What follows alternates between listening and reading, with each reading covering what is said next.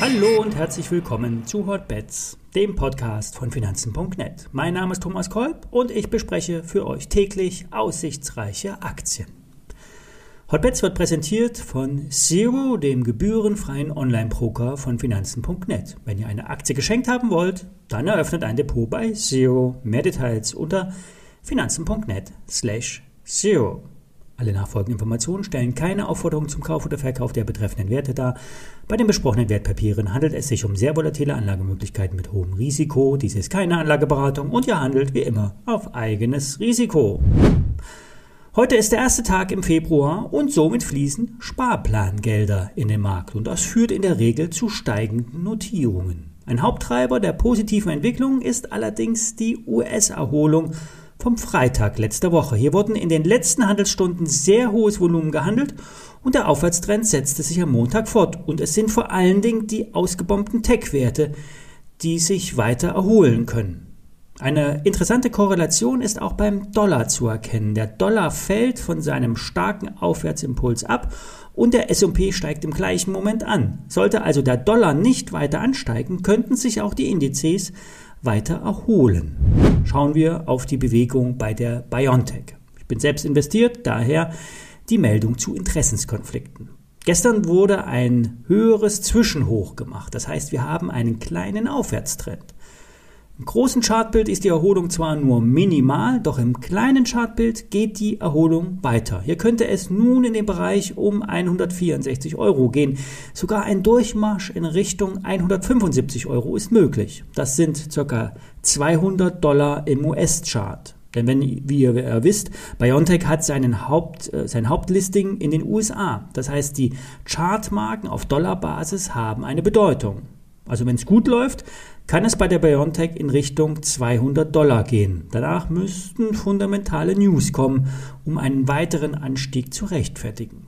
Wie bereits mehrfach angesprochen, die Umsatzzahlen in Höhe von 13 bis 18 Milliarden Euro für 2022 sind realistisch. Rund 10 Milliarden Euro Cashflow macht das Unternehmen mit Hauptsitz in Mainz sehr reich. Das Geld wird investiert in Forschung und Entwicklung, allerdings nur eine Milliarde Euro. Und die Frage ist, was macht BioNTech mit dem Restgeld? Wenn man das Geld aus 2021 und 2022 zusammenlegt, könnten 20 Milliarden Euro Eigenkapital zum Ende des Jahres in der Bilanz stehen.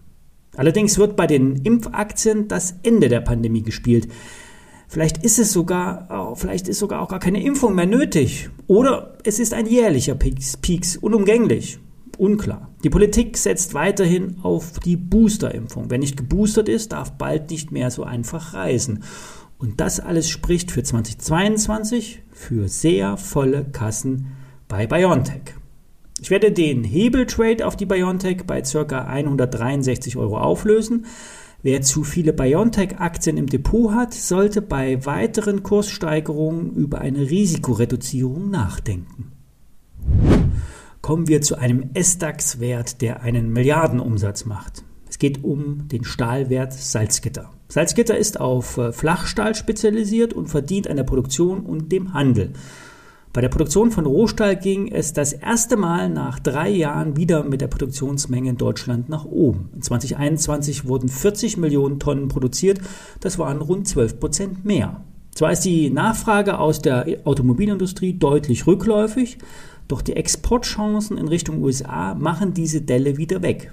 Nach den Sanktionen oder Strafzöllen auf europäischen Stahl, initiiert von dem damaligen Präsidenten Donald Trump, ging der Absatz zurück. Doch jetzt hat sich der Markt beruhigt. Der Stahlpreis liegt in den USA bei über 1750 Dollar je Tonne. Das sind umgerechnet 1500 Euro. In Europa liegt der Stahlpreis unter 1000 Euro. Je Tonne. Und diesen Vorteil könnte sich Salzgitter nun verstärkt zum Vorteil machen. Natürlich müssen diese müssen dann immer noch die Transportkosten äh, einkalkuliert werden, doch bei diesem Preisspread ist das durchaus rentabel.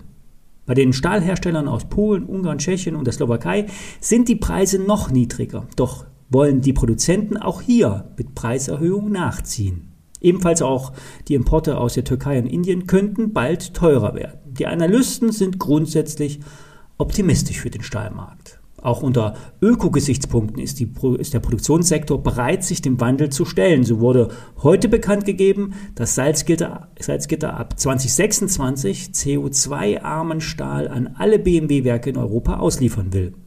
Die, äh, der neue Ökostahl verbraucht nach Firmenangaben 95 Prozent weniger CO2 und das soll durch den Einsatz von Wasserstoff und äh, grüner Windenergie umgesetzt werden. Dazu wurde mit dem dänischen Energiekonzern Orsted eine Zusammenarbeit beim Thema grünen Wasserstoff unlängst bekannt gegeben. Die Aktie ist von 36 Euro auf rund 30 Euro im Zuge der Konsolidierung äh, zurückgekommen. Das Kursgewinnverhältnis beträgt 6, die Dividendenrendite allerdings nur 1,7 Prozent. Die Bader Bank hat das Kursziel von Salzgitter unlängst von 35 auf 45 Euro angehoben und die Einstufung auf Buy belassen. Die Deutsche Bank gibt 35 Euro an, lässt allerdings äh, die Einschätzung auf ein Hold, verweist aber auf die starken Margen im Stahlgeschäft.